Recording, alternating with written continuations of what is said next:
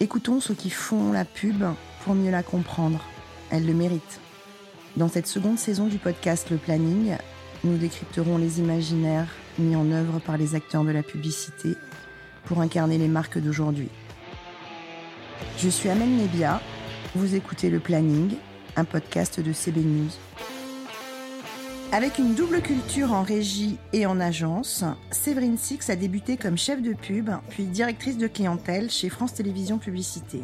En 2000, elle intègre Initiative Média comme responsable de marque, puis occupe les fonctions de directrice conseil et directrice commerciale. En 2007, elle rejoint l'agence média indépendante MyMedia avant d'en prendre la direction générale en 2014. En 2018, elle est nommée directrice générale adjointe d'Arena Media France. Un an plus tard, elle rejoint Meta comme directrice des relations agences, chargée des relations avec les agences créatives et les agences médias.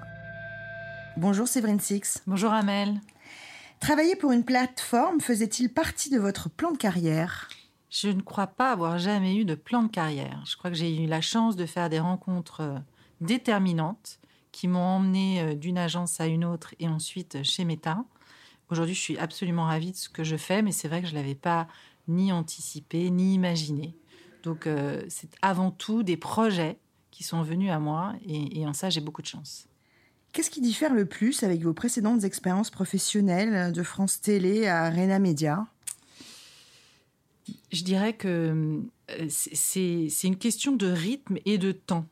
En agence euh, et même chez France Télévisions au tout début, on est vraiment sur des temps longs.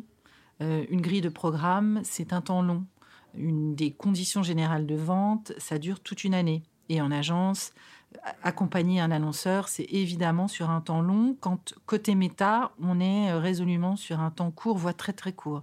C'est-à-dire qu'on peut se lever le matin et, découvrir une nouvelle innovation, un nouveau produit et s'adapter très vite. Donc c'est d'abord une question de rythme. Ensuite, évidemment, vous avez cité deux entreprises, Arena Media et France Télévisions, qui sont bien sûr françaises. Aujourd'hui, je travaille dans un groupe américain et c'est vrai que la culture, l'ADN sont extrêmement différentes. Mais à tout point de vue, dans le management, dans la façon euh, euh, d'interagir avec ses clients, de les accompagner et surtout d'évoluer en interne. Donc les changements sont, là, enfin les différences sont importantes, mais surtout c'est vrai que cette question de rythme, elle est fondamentale entre les deux expériences. Donc la journée peut commencer avec une innovation majeure. Euh, on se réveille, on découvre, on digère, on applique. Euh, moi, je me demandais, euh, peut-être assez classiquement, comment vous répartissez votre temps entre votre rôle entre les agences créatives et les agences médias. La mission, que ce soit auprès des agences de création ou des agences médias, elle est la même. C'est d'éduquer, d'accompagner et de leur fournir tous les supports, les narratives leur permettant de bien décrypter ce qui est en train de se passer chez Meta et leur permettre euh, de justement les mettre au service de leurs clients. Donc il n'y a pas de différence fondamentale entre une agence de création et une agence média, en tout cas dans la mission que nous avons auprès d'elle, puisque, euh, encore une fois, on va euh, atteindre l'objectif si on leur a apporté toutes les réponses à leurs questions et elles sont souvent les mêmes. Alors évidemment, euh, quand on fait une présentation métaverse euh, à Publicis Conseil ou à OMD, le propos est le même, les questions de leur côté seront évidemment différentes. Mais sinon, la, la matière, l'enjeu est absolument le même. Nous, nous devons, c'est un seul et même écosystème qui gravite autour des annonceurs, nous, nous devons de leur donner un peu la primeur de l'information, de leur donner tout, tout, toute la matière pour décrypter et intégrer nos solutions, nos plateformes et les accompagner aussi dans l'innovation. Qui sont vos interlocuteurs?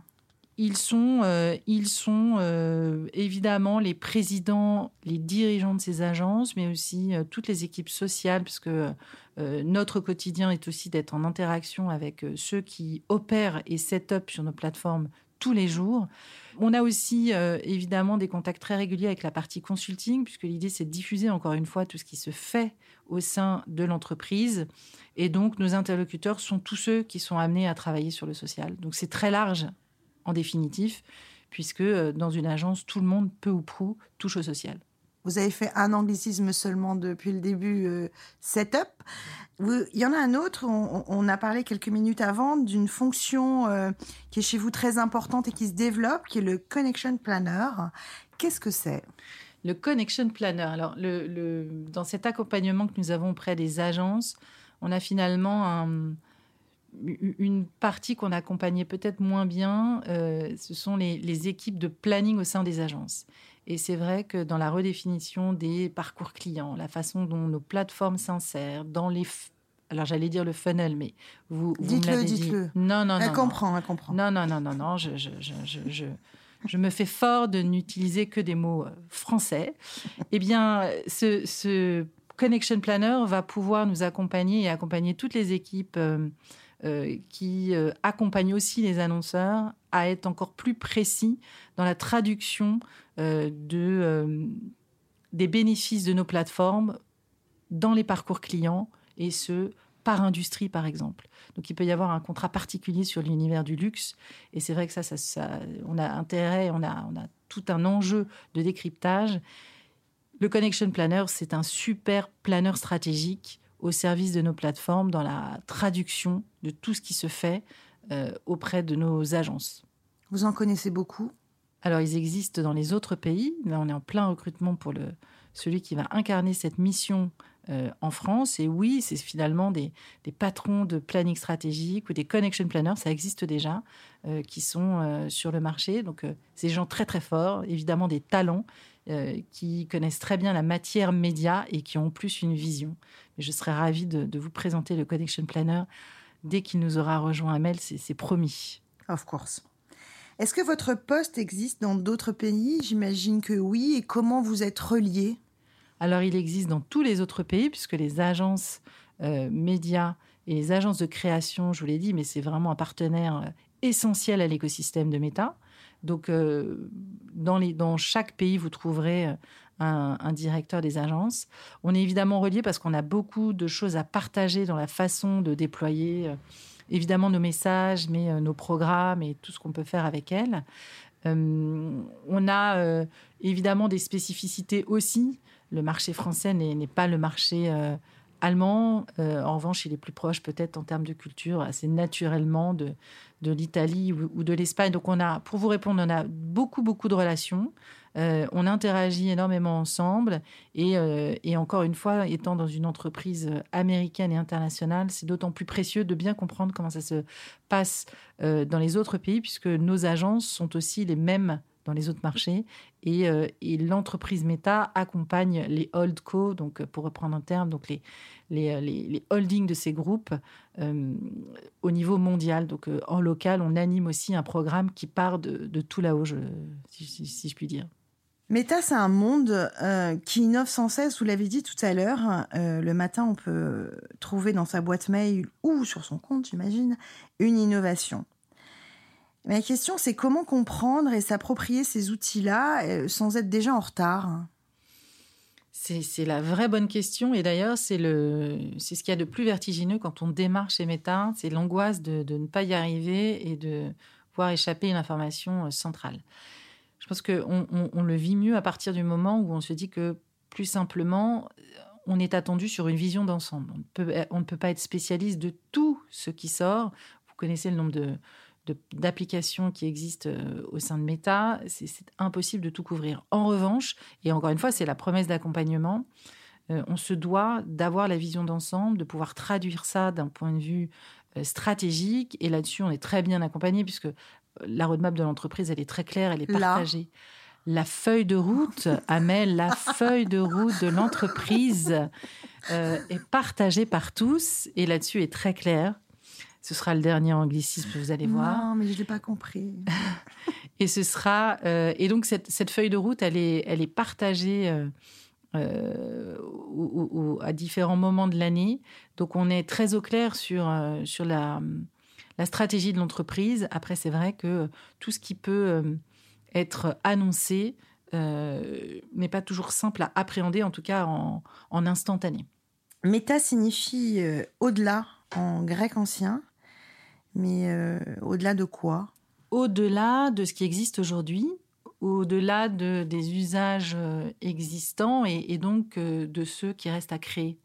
En fait, la promesse, c'est d'incarner au travers de Meta la feuille de route, justement, j'en parlais, de ce qui reste à construire dans les technologies sociales et puis de laisser euh, euh, la place indépendante aux différentes applications puisque Facebook a quasiment 20 ans, euh, Instagram existe par ailleurs, donc c'est finalement présenter toute la famille d'applications et de remonter d'un niveau avec l'ambition pour les prochaines années et, et bien sûr le métaverse qui est derrière.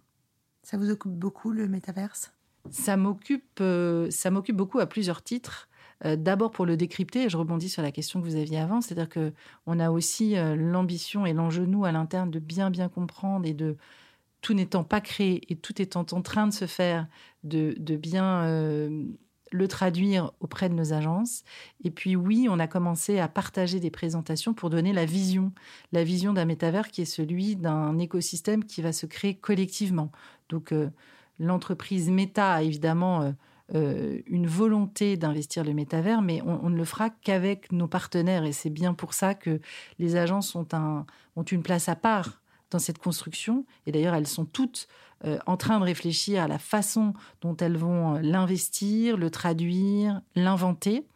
Et ça, c'est très important parce que ces discussions, on a besoin de les avoir avec elles pour co-construire ce métavers. Donc oui, ça, ça, nous prend du temps parce que c'est le futur et c'est l'ambition. Donc on est évidemment euh, très impliqué sur ce sujet. On va aller un peu au-delà parce que c'est le moment de presque fin de notre conversation. Je vous ai demandé de vous pencher sur un mot que j'aime beaucoup, la fantaisie. On se lance. Votre fantaisie quotidienne et personnelle, quelle est-elle? Alors, je ne sais pas si c'est une fantaisie au sens littéral. J'ai repris la définition avant de venir pour, être, pour bien, bien comprendre votre attente. Je dirais que c'est plutôt un état d'esprit qu'une fantaisie. Et c'est vrai que euh, tous les matins, je me réjouis de la journée qui démarre et surtout, je suis en attente de réjouissance euh, et, de beaucoup d'amusement. On fait évidemment euh, un travail très sérieux avec des responsabilités, mais néanmoins, il y a quand même euh, l'envie toujours de, se réjouir de tout ce qui peut se produire, de l'imprévu, de, l'inattendu. Et c'est finalement ça, je pense, ma fantaisie, de démarrer la journée en ayant très, très envie voilà, d'être un peu en autodérision et, et en tout cas en amusement, c'est certain. Une fantaisie culturelle à laquelle vous ne pouvez pas renoncer bah, alors là, très clairement, ce sont les séries télévisées en télé. J'en consomme beaucoup. Je suis capable de absolument tout regarder, de plus inavouable euh, au plus sérieux, de commenter. Et je fais notamment ça avec mes enfants. c'est assez inavouable, mais j'ai regardé la saison 2 des Chroniques de Bridgerton avec ma fille. C'est vraiment pas d'un haut niveau, mais on a beaucoup rigolé. Et une autre un peu, un peu, un peu ah, haute, un peu haut niveau. Écoutez, en thérapie saison 2 et de très bonne facture. Je suis en plein dedans et, euh, et j'apprécie tout particulièrement cette, euh, cette série. Votre fantaisie originelle bah, c'est, de, c'est de rire, de beaucoup rigoler. Je crois que tout simplement. D'ailleurs, j'ai, posé la question à, à, mon équipe avant de venir en lui disant, mais en leur disant, pardon, qu'est-ce qui définirait ma fantaisie? Et, et j'ai eu consensus là-dessus. Donc c'est vrai que c'est tout simplement de pouvoir absolument rire de tout, encore une fois, avec toutes les précautions nécessaires de, sujets sérieux. Mais, mais on a la chance de travailler dans un écosystème et dans un, sur un sujet passionnant, réjouissant, très drôle. Et, je crois qu'il faut en profiter à plein. Outre le rire, hein, on a bien compris que c'était très important, euh, votre fantaisie professionnelle euh, c'est un peu lié, mais c'est vrai que j'ai toujours beaucoup aimé euh, noter les verbatims euh, à l'interne et à l'externe des clients et de refaire les réunions après, après coup.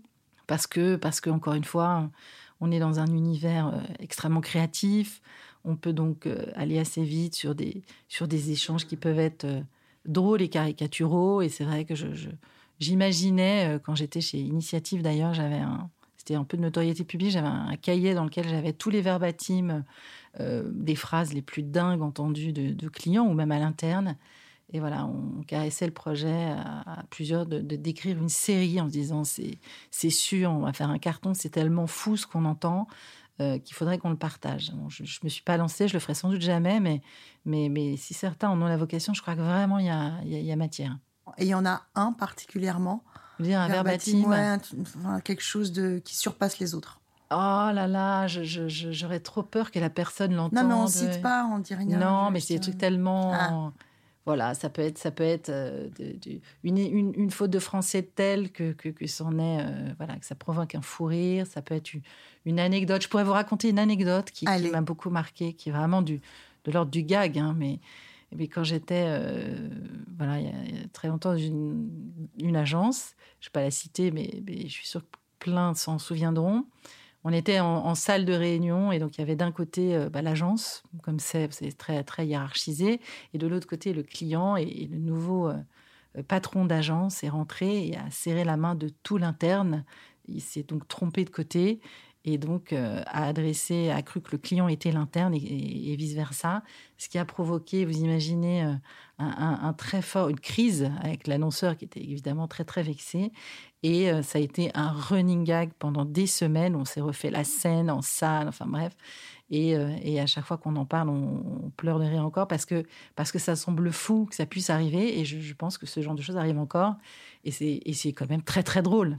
On fait un travail très sérieux, mais c'est quand même très très drôle. Merci Séverine. Merci Amel. Chers auditeurs, merci de nous avoir écoutés. Le Planning saison 2 est un podcast de la rédaction de CB News, produit en partenariat avec la tech Audion, distribué avec la solution de diffusion Podinstall de Bababam. La création sonore est signée Sixième Son. N'hésitez pas à nous lire dans le magazine ou le site web de CB News pour ne rien rater de l'actualité de notre marché et bien sûr à vous abonner à ce podcast. Ciao